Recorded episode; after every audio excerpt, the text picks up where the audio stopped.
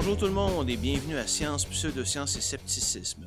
Un autre arrêt, cette fois partiellement parce que j'étais très occupé avec un autre projet, et aussi simplement parce que j'avais de la misère à trouver un sujet qui m'intéresse assez pour le traiter dans un podcast. Ça m'arrive régulièrement de penser à un sujet qui m'intéresse à première vue, et puis je commence à travailler dessus, pour finalement me rendre compte que je n'ai simplement pas grand-chose d'intéressant à dire. Donc à partir de maintenant, je vais m'abstenir de mentionner mes prochains sujets à l'avance, et comme ça, je vais plutôt garder la surprise pour vous et pour moi. Aussi, je pense que d'essayer de garder un horaire régulier est peine perdue, et finalement, je vais simplement faire un épisode quand ça me tente dès que j'ai trouvé un sujet intéressant. Je me connais, si je me force à faire quelque chose alors que je n'en ai pas vraiment envie, je vais simplement me tanner et arrêter, et ça, je ne veux pas faire ça parce que j'adore faire ce podcast-là. Alors, sujet surprise pour ce onzième épisode, on plonge dans le sujet des théories de la conspiration pour examiner un sujet que je trouve particulièrement intéressant, le déni de l'Holocauste, aussi appelé la négation de la Shoah. Nous allons expliquer ce qu'est l'Holocauste et comment il s'est développé pendant la Deuxième Guerre mondiale. Nous discuterons ensuite du mouvement de déni de l'Holocauste, quand et comment est-il apparu, pourquoi ce mouvement existe et qui en sont les principaux organisateurs. Nous montrerons ensuite quelles sont les preuves montrant que l'Holocauste a bien eu lieu, et finalement, nous nous attaquerons aux arguments des négationnistes.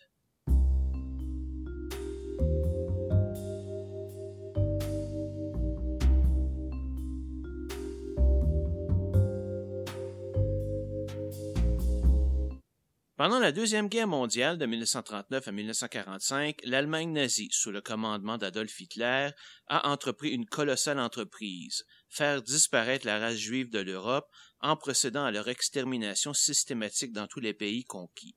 Ces massacres se passaient un peu partout, mais surtout dans les fameux camps de la mort.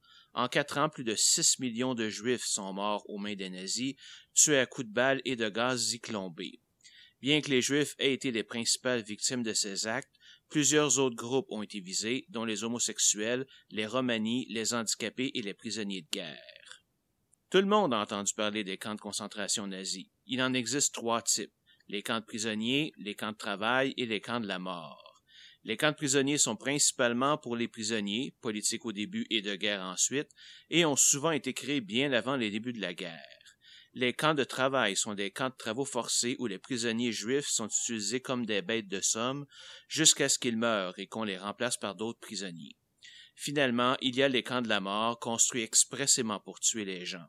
Ces derniers ne sont apparus qu'après l'adoption de la solution finale en 1942. En fait, il est chose courante qu'un camp change de vocation pendant la guerre. Par exemple, Auschwitz I a été construit en 1940 pour contenir des prisonniers politiques polonais les débuts de la guerre avec l'URSS et l'arrivée de milliers de prisonniers soviétiques en 1941 forcent la construction d'Auschwitz II Birkenau, un camp de travail dressé à quelques kilomètres du premier. Puis en 1942, après la conférence de Wannsee, Auschwitz II Birkenau devient un camp de la mort avec l'installation d'une première chambre à gaz. Et à partir de ce moment, entre 1,1 et 1,3 millions de Juifs y seront envoyés pour être exterminés. Mais juste pour vous montrer à quel point même les camps de travail étaient inhumains, la compagnie Agi Farben a construit avec le gouvernement nazi le camp d'Auschwitz III pour produire du caoutchouc synthétique, un élément essentiel à la guerre. Plus de 35 000 prisonniers y ont travaillé pendant le conflit, et de ce nombre, plus de 25 000 sont morts, dus à la malnutrition, la maladie et la charge de travail insoutenable.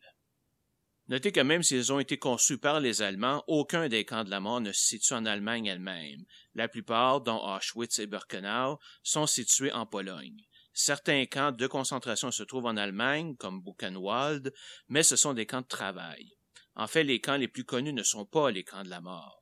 Auschwitz, Buchenwald, Dachau, etc. sont des camps de travail. Pourquoi? Simplement parce qu'ils contenaient encore beaucoup de prisonniers lorsqu'on les a libérés et que ceux-ci ont pu raconter leur histoire. Dans les camps de la mort, les prisonniers étaient très souvent tués le jour même de leur arrivée, alors évidemment il y a eu très peu de survivants pour en parler.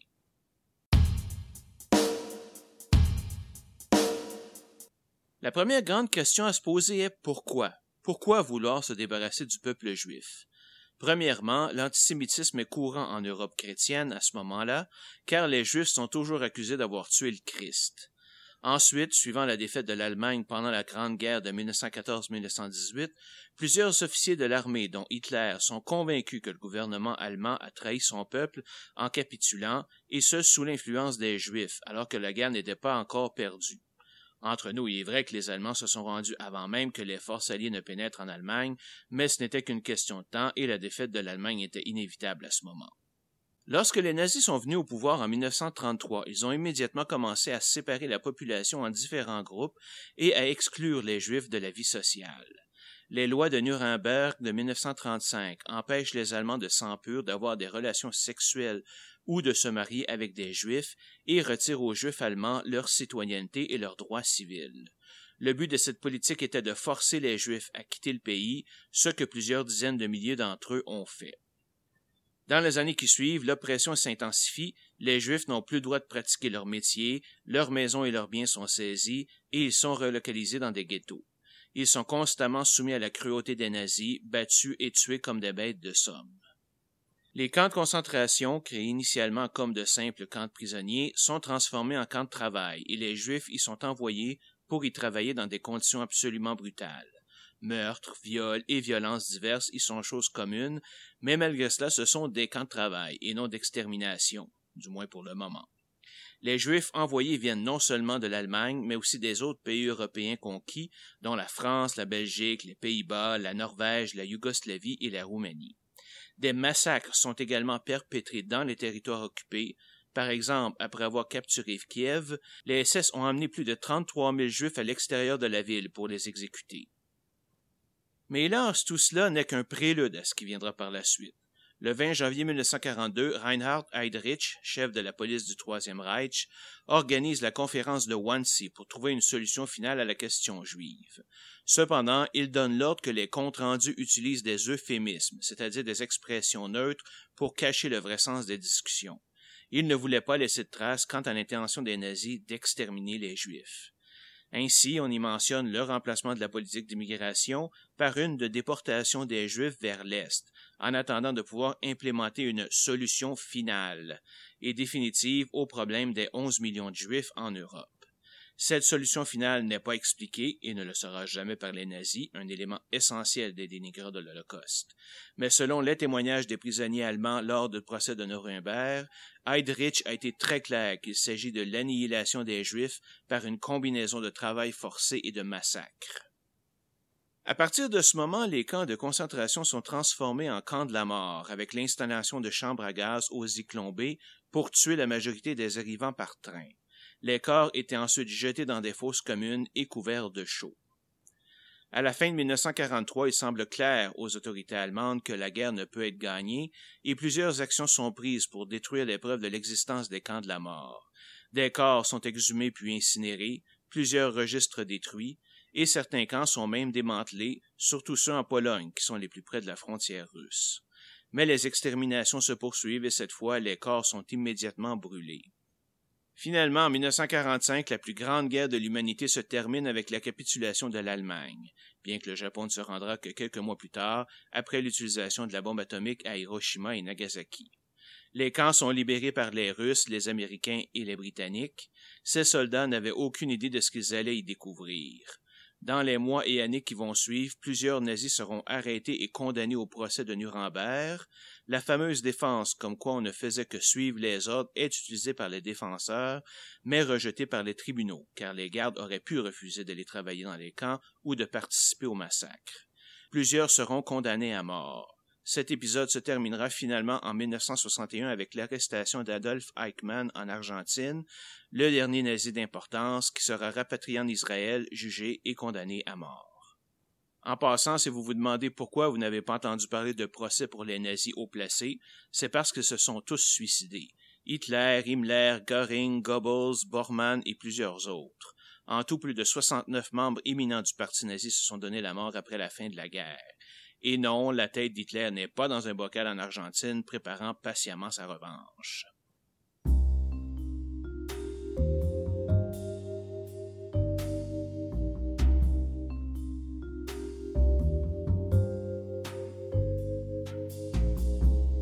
Contrairement à ce qu'on peut penser, le déni de l'Holocauste a commencé presque immédiatement après la fin de la guerre, spécialement en France.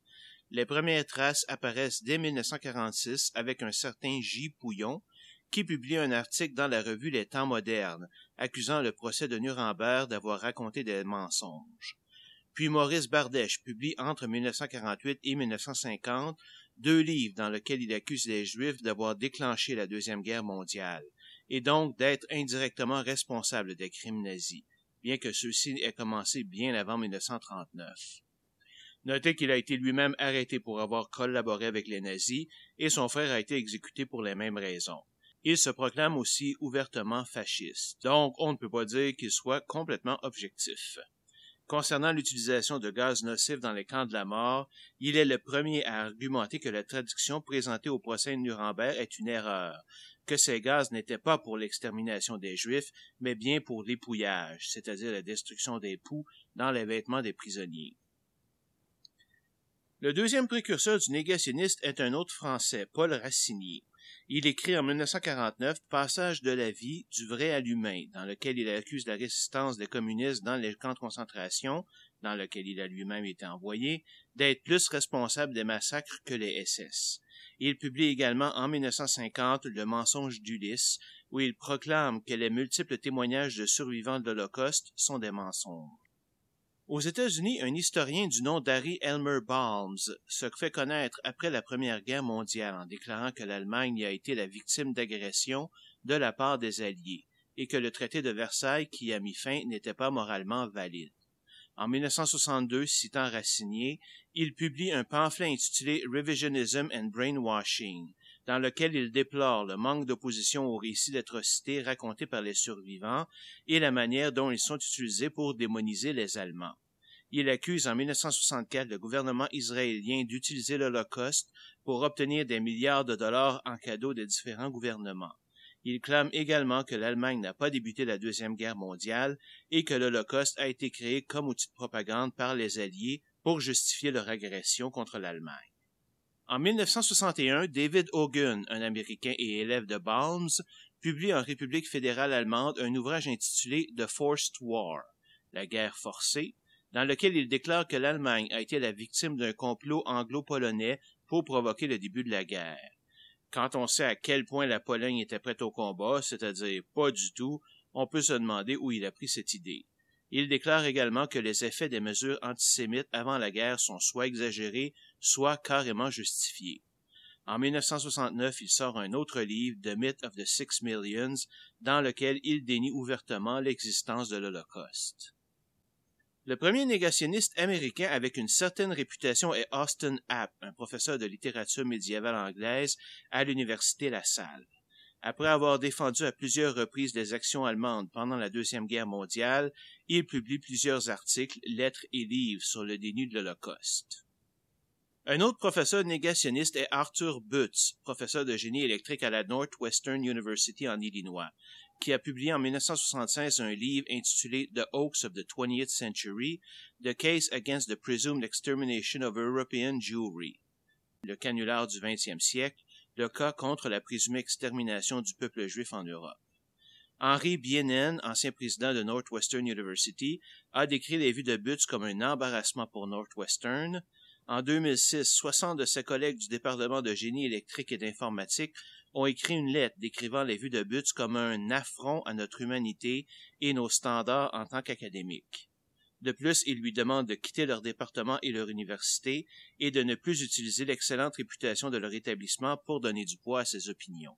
D'autres qui ont suivi incluent David Irving et son livre Hitler's Wars, la guerre d'Hitler, et Robert Faurisson de l'Université de Lyon, qui clame dans deux articles parus dans Le Monde que les chambres à gaz supposément utilisées pour exterminer les Juifs n'existent pas. Ironiquement, un de ses collègues qui partageait ses opinions, Jean-Claude Pressac, est allé à Auschwitz pour investiguer et devant la multitude de preuves qu'il a trouvées, a changé son point de vue. Il a publié le résultat de ses recherches en 1989 dans son livre Auschwitz, Techniques and Operations of the Gas Chambers. Auschwitz, Techniques et opérations des chambres à gaz. En 1978 est créé l'Institute for Historical Review, IHR, une organisation dont le rôle, inspiré par le travail de Austin App, est de remettre en question l'histoire officielle de l'Holocauste. Ses fondateurs, David McCalden et Willis Carlo, ont des liens avec plusieurs groupes d'extrême droite et antisémites. L'IHR publie son Journal of Historical Review traitant de l'Holocauste, d'antisémitisme, de suprématie de la race blanche et autres sujets de ce genre. Plusieurs négationnistes vont y publier des textes, dont David Irving, Robert Faurisson, Ernst Zundel et Fred Luchter, dont nous parlerons plus loin, Arthur Butz, Bradley Smith et bien d'autres. En 1979, à sa première conférence, l'IHR offre 50 000 dollars à toute personne qui peut prouver que des Juifs ont été tués dans les chambres à gaz d'Auschwitz. Mère Melmelstein, un survivant d'Auschwitz, leur envoie une déclaration sous serment où il explique qu'il a vu de ses yeux sa mère et ses deux sœurs être emmenées dans les chambres à gaz et qu'il ne les a plus jamais revues par la suite. Il réclame donc les 50 000 dollars. L'IHR refuse naturellement de payer, disant que ce n'était pas une preuve acceptable. Mère Melstein les a poursuivis dans une cour de Los Angeles et le juge a condamné l'IHR à lui payer 90 000 dollars et à lui faire des excuses publiques. Dans son jugement, il mentionne que l'extermination des Juifs pendant la Deuxième Guerre mondiale est un fait reconnu par tous et qu'aucune preuve supplémentaire n'était nécessaire. En janvier 2009, le directeur de l'Institut, Mark Weber, a publié un essai dans lequel il reconnaît que des millions de Juifs ont été tués pendant la Deuxième Guerre mondiale et que le déni de l'Holocauste n'a eu finalement qu'un très faible support. Victoire, me direz-vous. Ben pas vraiment, car dans ce même essai, il recommande que l'emphase soit plutôt mise sur l'opposition au pouvoir juif sioniste. Autrement dit, arrêtons d'essayer de justifier nos points de vue antisémites et assumons-les ouvertement. Il y a évidemment plusieurs autres négationnistes dans le monde. Nous-mêmes au Canada, nous avons Ernst Zundel, un Allemand arrivé ici en 1958 et qui publie depuis Toronto des textes du genre Did six billions really die? Est-ce que 6 millions sont vraiment morts? Un premier procès en 1985 l'a vu être condamné à 15 mois de prison sous la loi des fausses nouvelles pour avoir publié du matériel déniant l'Holocauste. Le verdict a été annulé par la Cour d'appel pour une technicalité, menant à un deuxième procès où il a de nouveau été condamné. C'est lors de ce procès que le rapport Lecter a été mis en preuve pour la défense. Ce rapport, commandé et publié par Zondel lui-même, a été rédigé par Fred A. Lecter, un spécialiste américain dans les exécutions de prisonniers. Le but de ce rapport était d'investiguer la faisabilité de tuer un très grand nombre d'humains dans les chambres de gaz des camps nazis. Lecteur s'est même rendu à Auschwitz et a ramené plusieurs échantillons de briques, des faux crématoires et des chambres à gaz pour les analyser. Il compare la quantité de bleu prussien, un résidu de cyanure qui reste présent après l'utilisation du cyclone B, entre les chambres à gaz et les salles d'épouillage. Comme la quantité détectée dans les chambres à gaz est beaucoup plus petite, il en conclut qu'elles n'ont jamais été utilisées pour tuer des gens. Malheureusement pour lui, il a complètement tort, car dans la réalité, la quantité de gaz pour tuer un être humain est beaucoup moins importante que celle pour tuer des poux, qui sont bien plus résistants.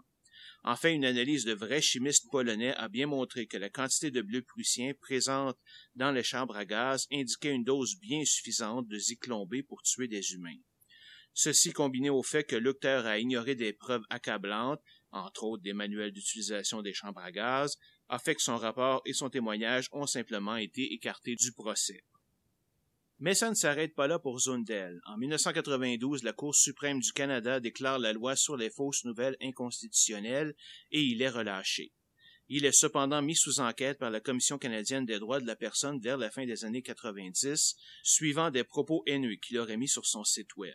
Il décide en 2000 de quitter le Canada une fois pour toutes afin d'aller vivre au Tennessee mais en 2003, il est arrêté par le gouvernement américain pour avoir un visa échu et est déporté au Canada.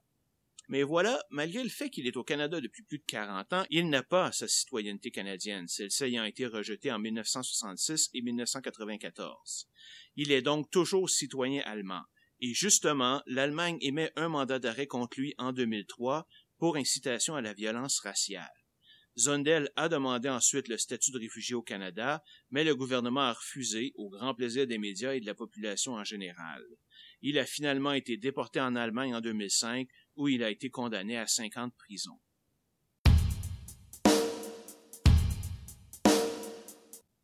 Une question tout à fait légitime que vous pouvez vous poser, c'est pourquoi dénier l'Holocauste? Qu'est-ce qui fait qu'une personne peut être si engagée à nier un fait accepté par tous qu'elle en ignore toutes les preuves? Qu'est-ce qu'ils peuvent bien y gagner? Et quelle tactique utilisent-ils? C'est ce que nous allons voir dans cette section. Si on veut être précis, il y a trois grands types de négationnistes.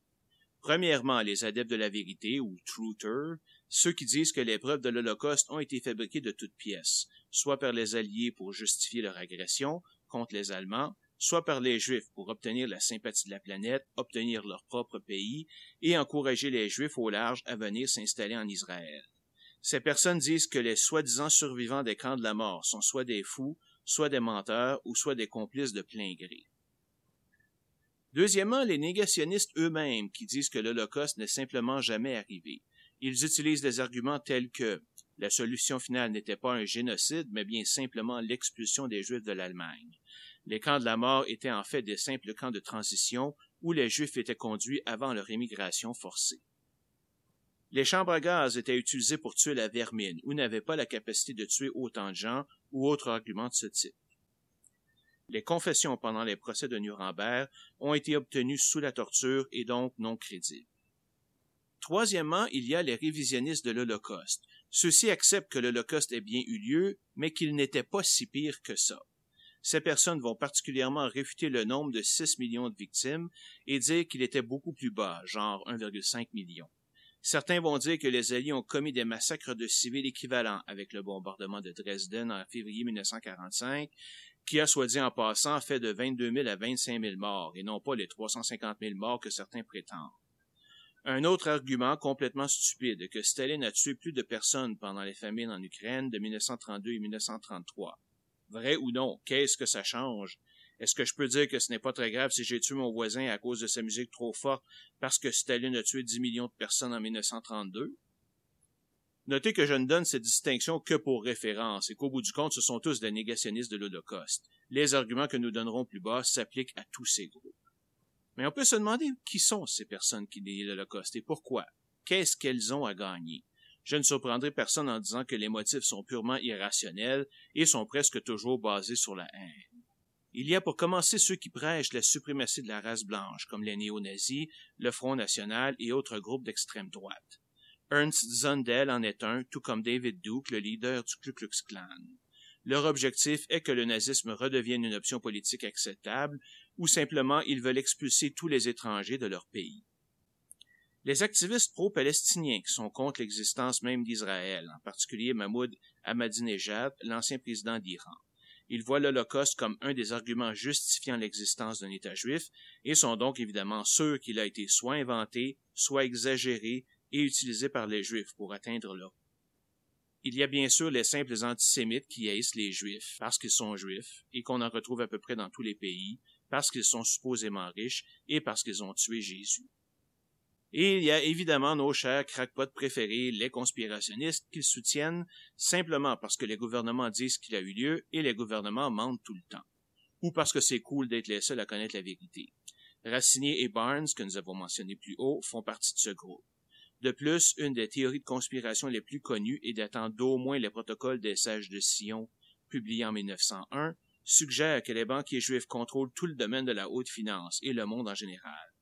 Pour eux, l'Holocauste ne peut avoir eu lieu, car évidemment, en tant que responsables de la Deuxième Guerre mondiale, les Juifs n'auraient pas laissé tuer six millions de leurs compatriotes.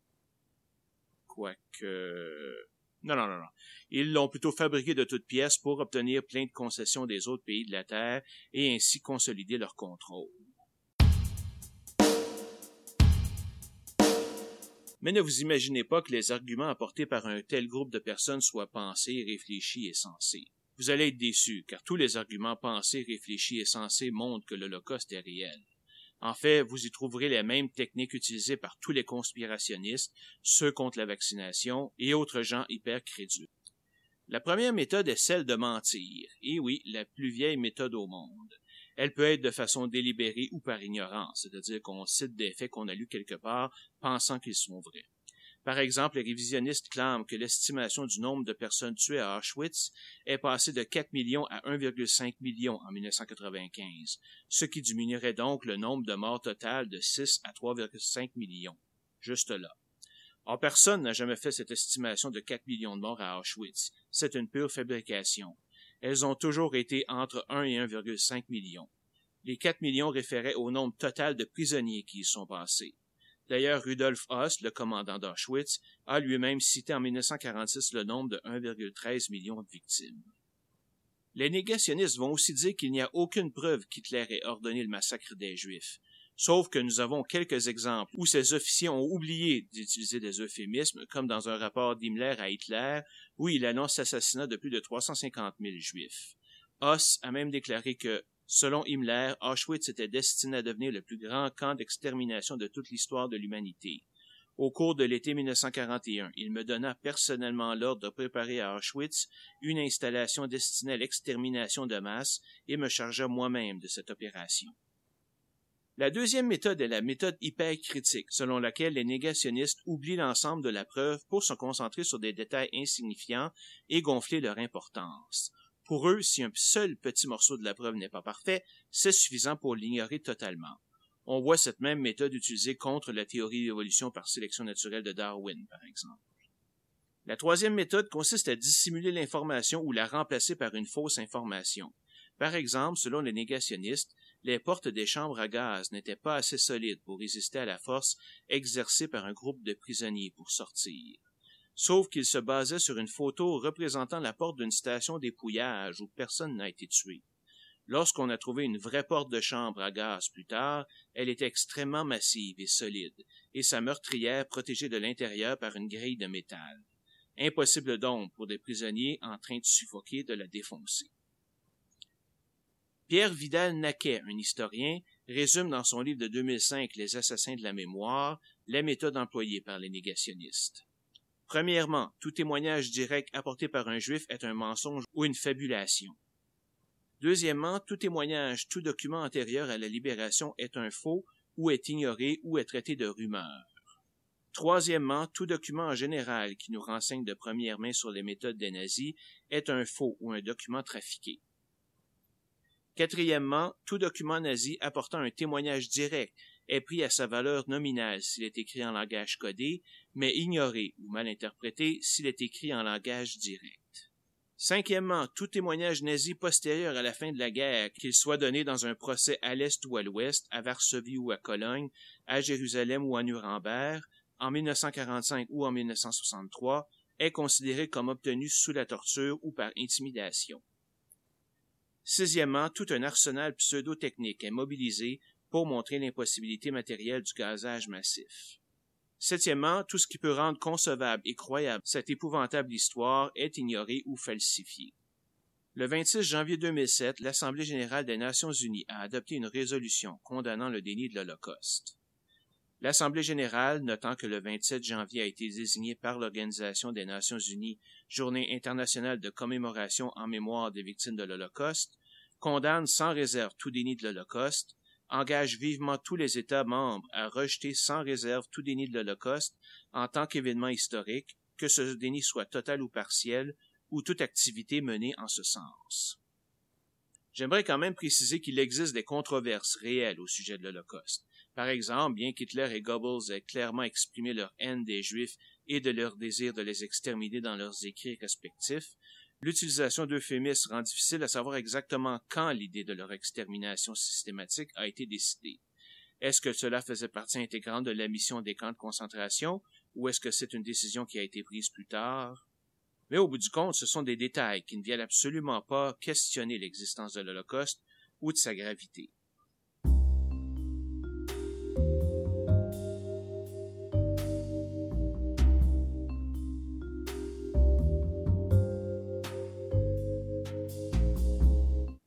Passons maintenant à la présentation des multiples preuves montrant l'existence de l'Holocauste. Elles sont de plusieurs types et nous allons les couvrir de façon systématique. Le premier type de preuve nous vient directement du haut gouvernement nazi lui-même. Malgré l'utilisation d'euphémismes, il est sûr que pour un sujet aussi important, il va y avoir des erreurs, des oublis, des gens qui ne respectent pas les ordres ou qui vont utiliser un langage clair dans leurs journaux personnels. Et figurez-vous que c'est exactement ce qui est arrivé ici. Dès 1922, Hitler, dans une entrevue au journaliste Joseph Hell, a déclaré qu'une fois que je serai au pouvoir, ma première et plus importante tâche sera l'extermination totale des Juifs. je les pendrai de façon indiscriminée, et je les laisserai ainsi aussi longtemps que possible. Puis je les remplacerai par le prochain lot, et ainsi de suite jusqu'à ce que le dernier juif de Munich soit exterminé. D'autres cités suivront jusqu'à ce qu'il n'y ait plus un seul juif en Allemagne. En 1939, il déclare que si les banquiers juifs provoquent un autre conflit mondial, cela causera l'annihilation de la race juive en Europe. En 1941, quand demandé ce que les nazis doivent faire des juifs de Russie, Hitler donne l'ordre de les exterminer en tant que partisans. Dans son livre Mein Kampf, il mentionne régulièrement l'idée de gazage massif, en plus de la destruction complète des faibles et des malades.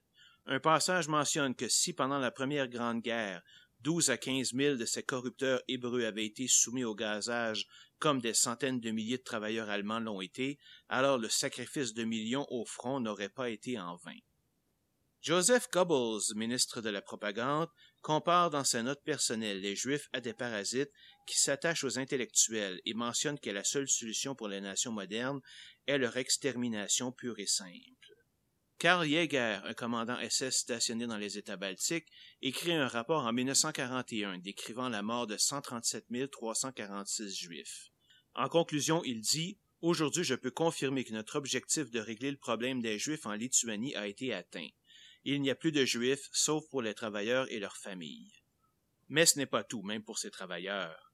Mon opinion est que le programme de stérilisation des travailleurs mâles juifs démarre sans tarder pour empêcher leur reproduction. Et si jamais une juive tombait quand même enceinte, elle doit être immédiatement liquidée. Charmant bonhomme. Himmler présente un rapport à Hitler en décembre 1942 sur l'état des combats contre les gangs. Après avoir mentionné la mort de quelques milliers de bandits, il mentionne celle de 15 000 aidants et suspects, et de plus de 363 211 juifs, un des rares rapports officiels qui n'utilise pas d'euphémisme. Mais la preuve la plus accablante vient d'un discours d'Himmler enregistré à Posen en 1943. Dans ce discours il dénonce l'idée que certains juifs peuvent être considérés comme des bons juifs, que tous doivent être traités de façon égale et qu'il est absolument interdit de s'emparer de leurs possessions sous peine d'être infectés par leurs traits répugnants, plusieurs passages mentionnent directement l'existence d'un plan pour les exterminer. Je veux parler d'un sujet très difficile devant vous de façon ouverte. Il doit être discuté entre nous, bien que nous ne puissions jamais en parler en public tout comme nous n'avons pas hésité le 30 juin à exécuter nos ordres et mis nos camarades qui ont échoué contre le mur pour les fusiller. Un sujet dont nous n'avons jamais parlé et nous ne parlerons jamais. Dieu merci, il s'agit d'un tact naturel, une conclusion prévue d'avance, que nous n'avons jamais parlé de ce sujet entre nous, tout le monde frémit et chacun est clair que si la situation se présente de nouveau, il fera la même chose si on lui en donnait l'ordre et que c'était nécessaire. Je veux parler de l'évacuation des Juifs, l'extermination de la race juive. C'est une chose facile à dire. Le peuple juif est en cours d'extermination. Chaque membre du parti vous dira que c'est parfaitement clair, que cela fait partie de notre plan. Nous éliminons les Juifs, les exterminons. Ha! Un sujet trivial. Un des euphémismes les plus utilisés est celui de traitement spécial, qui était souvent infligé aux nouveaux arrivés dans les camps de la mort les révisionnistes prétendent que ce terme signifiait l'épouillage, quoiqu'on puisse se demander pourquoi ils n'ont pas utilisé le vrai terme dans ce cas. Le problème est qu'il est déjà utilisé dans des documents de police datant de 1939 et dans les rapports d'une unité dont la mission était de tuer les gens avec des infirmités. Lors de son procès, Adolf Eichmann a confirmé que l'expression traitement spécial signifiait vraiment assassiner. Le deuxième type de preuve nous vient de milliers de témoignages de prisonniers autant que de gardes qui étaient stationnés au camp. Plusieurs étrangers, dont Dwight D. Eisenhower lui-même, ont pu constater l'état des lieux et des prisonniers après leur libération. Des conversations ont secrètement été enregistrées entre des prisonniers de guerre nazis où on les entendait parler de l'extermination des Juifs. Les témoignages les plus poignants sont probablement ceux des rares Sonderkommandos survivants, ces Juifs qui travaillaient pour les nazis dans les camps de la mort. Ils étaient entre autres chargés de brûler des cadavres et nettoyer les chambres à gaz, et ont pu donner des témoignages directs des massacres. En plus des témoignages, nous avons aussi des évidences physiques de la mort des prisonniers dans les camps, malgré les tentatives des nazis de nettoyer les places. Os, cendres, vêtements, etc. Plus de 300 000 paires de chaussures ont été trouvées à Auschwitz par l'armée rouge. Le troisième type de preuve est démographique. Dans les comptes rendus de la conférence de Wannsee, on y parle de 11 millions de Juifs en Europe, dont 6 millions sur les territoires contrôlés par les Allemands. Trois ans plus tard, ce nombre avait diminué de 6 millions. Où sont-ils tous passés? Plusieurs négationnistes disent que, comme indiqué dans les rapports nazis, des millions de Juifs ont été déportés vers l'Est ou se sont enfuis vers d'autres pays après la fin de la guerre. Le problème est qu'il n'en existe aucune trace nulle part. Tout comme il n'y a aucune preuve que les Juifs aient passé des décennies en Égypte sauf dans la Bible, il n'y a aucune trace de cet exode juif pendant et après la guerre.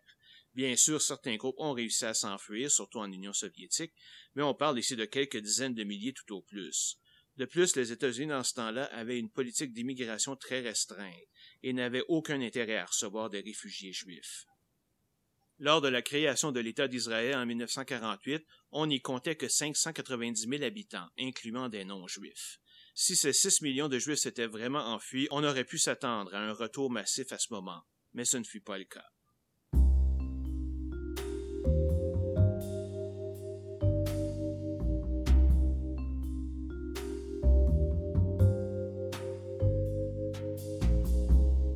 Maintenant que nous avons vu quelles sont les preuves de l'Holocauste, examinons un peu les arguments avancés par les négationnistes. Comme vous pourrez le constater, ils ignorent totalement toutes les preuves de multiples sources pour s'attarder presque toujours sur des petits détails techniques sans grande importance. Le premier exemple dont nous avons déjà parlé est le problème des chambres à gaz. Manque de bleu prussien dans les chambres, le cyanure d'hydrogène sous forme de zyklon qui ne peut être utilisé pour tuer, ce même cyanure qui est trop volatile, les chambres qui sont trop difficiles à aérer, etc. Tous ces points montrent simplement l'ignorance scientifique de ceux qui les clament, un peu comme les imbéciles qui prétendent qu'un 737 qui s'écrase à toute vitesse dans le World Trade Center ne peut causer l'écroulement de l'édifice. En fait, des enquêtes médico-légales ont montré que tous ces points sont faux. Nous avons parlé de la quantité de zyklon B nécessaire pour tuer un être humain, qui est environ 50 fois moins élevée que pour tuer les poux, il est aussi vrai que le cyanure d'hydrogène peut être volatile et exploser, ce qui va à l'encontre de l'idée de soldats fumant dans ces chambres. Mais il faut savoir que la concentration de zyklon nécessaire pour provoquer une explosion est de 56 000 parties par million, alors qu'une quantité d'à peine 300 parties par million est suffisante pour tuer quelqu'un. Alors si un soldat est capable d'être dans une place et de fumer, il n'y a aucun risque de provoquer une explosion. Un deuxième exemple porte sur les faux crématoires. Certains disent que la quantité de carburant, en particulier de charbon, pour faire la crémation de tant de corps serait beaucoup trop grande. En fait, comme le montrent certains brevets datés d'avant la guerre, les Allemands avaient inventé un faux crématoire de masse, utilisant la graisse des corps qui y brûlaient comme carburant. Certains disent plutôt que la cheminée du crématorium d'Auschwitz ne servait à rien parce qu'il n'y avait pas de connexion directe avec le tour. Cependant, les plans montrent que la chaleur s'échappait par un conduit dans le plancher qui menait à la cheminée pour ensuite se déverser dans l'air. Je disais un peu plus haut que pour les négationnistes, si la preuve n'est pas parfaite, elle n'existe pas. Et ils ont beau jeu là-dessus, car il y a effectivement des mensonges qui ont été dits sur l'Holocauste. Entre autres, l'utilisation de la graisse des exécutés pour faire du savon. Sauf que cela n'a jamais été considéré vrai par les historiens. Il est vrai que des traces d'expérimentation ont été trouvées, mais rien n'indique que ce soit répandu. Et bon, oui, c'est assez morbide, là, mais avec les conditions de vie dans les camps, les prisonniers n'avaient certainement pas assez de graisse sur le corps pour que ça en vaille la peine. Ce mensonge a été utilisé par les négationnistes pour clamer que le témoignage était faux, tout en évitant évidemment de regarder les milliers d'autres preuves. Une autre tactique révoltante consiste à comparer l'Holocauste à d'autres actes supposément semblables, comme le bombardement de Dresden ou les deux bombes atomiques d'Hiroshima et Nagasaki mais Dresden a fait environ 25 000 morts et les deux bombes combinées environ 200 000. On est loin, très loin des 6 millions de victimes de l'Holocauste. Mais même si on ignorait les chiffres, il y a encore plusieurs différences. Les bombardements alliés et l'existence de leurs camps de prisonniers n'ont jamais été reniés. Il est vrai qu'aucun allié n'a été condamné pour crimes de guerre. Par contre, aucun nazi n'a été condamné que pour des crimes de guerre. Il y avait toujours des actes plus précis qui les accompagnaient. Les camps de détention pour les Japonais nord-américains ont vraiment existé et sont une honte, oui, et Georges Takei est là pour nous le rappeler. Cependant, la comparaison s'arrête là. Il n'y a eu aucune extermination de masse de Japonais dans ces camps, il n'y a pas eu de famine, il n'y a pas eu d'épidémie ou de travaux forcés. De plus, ils n'ont pas perdu leur citoyenneté, même s'ils ont eu des problèmes à récupérer leur maison par la suite. L'IHR compare les lois de Nuremberg contre les Juifs avec les lois de Jim Crow pour la ségrégation aux États-Unis. Encore ici, je ne vois pas le rapport. Une mauvaise action d'un pays ne justifie pas une mauvaise action d'un autre. Et autant que les lois de Jim Crow soient répugnantes, elles n'ont encore rien de commun avec le barbarisme de l'Holocauste. D'autres comparaisons ont été faites avec le traitement des prisonniers par les Soviétiques et par les morts causées par les forces armées d'Israël, mais encore là, je ne comprends pas le but de la manœuvre. Que veulent-ils faire? Justifier l'Holocauste? À l'inverse, je dirais que d'accord ou pas avec les actions d'Israël envers les Palestiniens, et je ne le suis vraiment pas, je peux au moins comprendre leur motivation pour réagir de façon si décisive à la moindre provocation à cause de l'Holocauste. Ils n'acceptent pas les menaces de leur destruction par les autres nations. Finalement, la dernière tactique qui vaut la peine d'être mentionnée est celle de l'agence de Juifs, c'est-à-dire que les Juifs sont soit responsables de la guerre ou ont répandu l'idée de l'Holocauste pour en profiter. Par exemple, les négationnistes citent un article du London Daily Press de 1933 annonçant que la Judée déclare la guerre à l'Allemagne, alors qu'il s'agissait d'un simple boycott des produits allemands et non d'une guerre armée. D'autres vont dénigrer ce qu'ils appellent l'industrie de l'Holocauste, qui serait utilisée par Israël pour obtenir la création de leur État, des compensations financières et des faveurs auprès des pays de l'Ouest. Mais peu importe s'il y en a qui en profitent ou non, ça n'enlève rien à l'existence de l'Holocauste lui-même et à sa brutalité.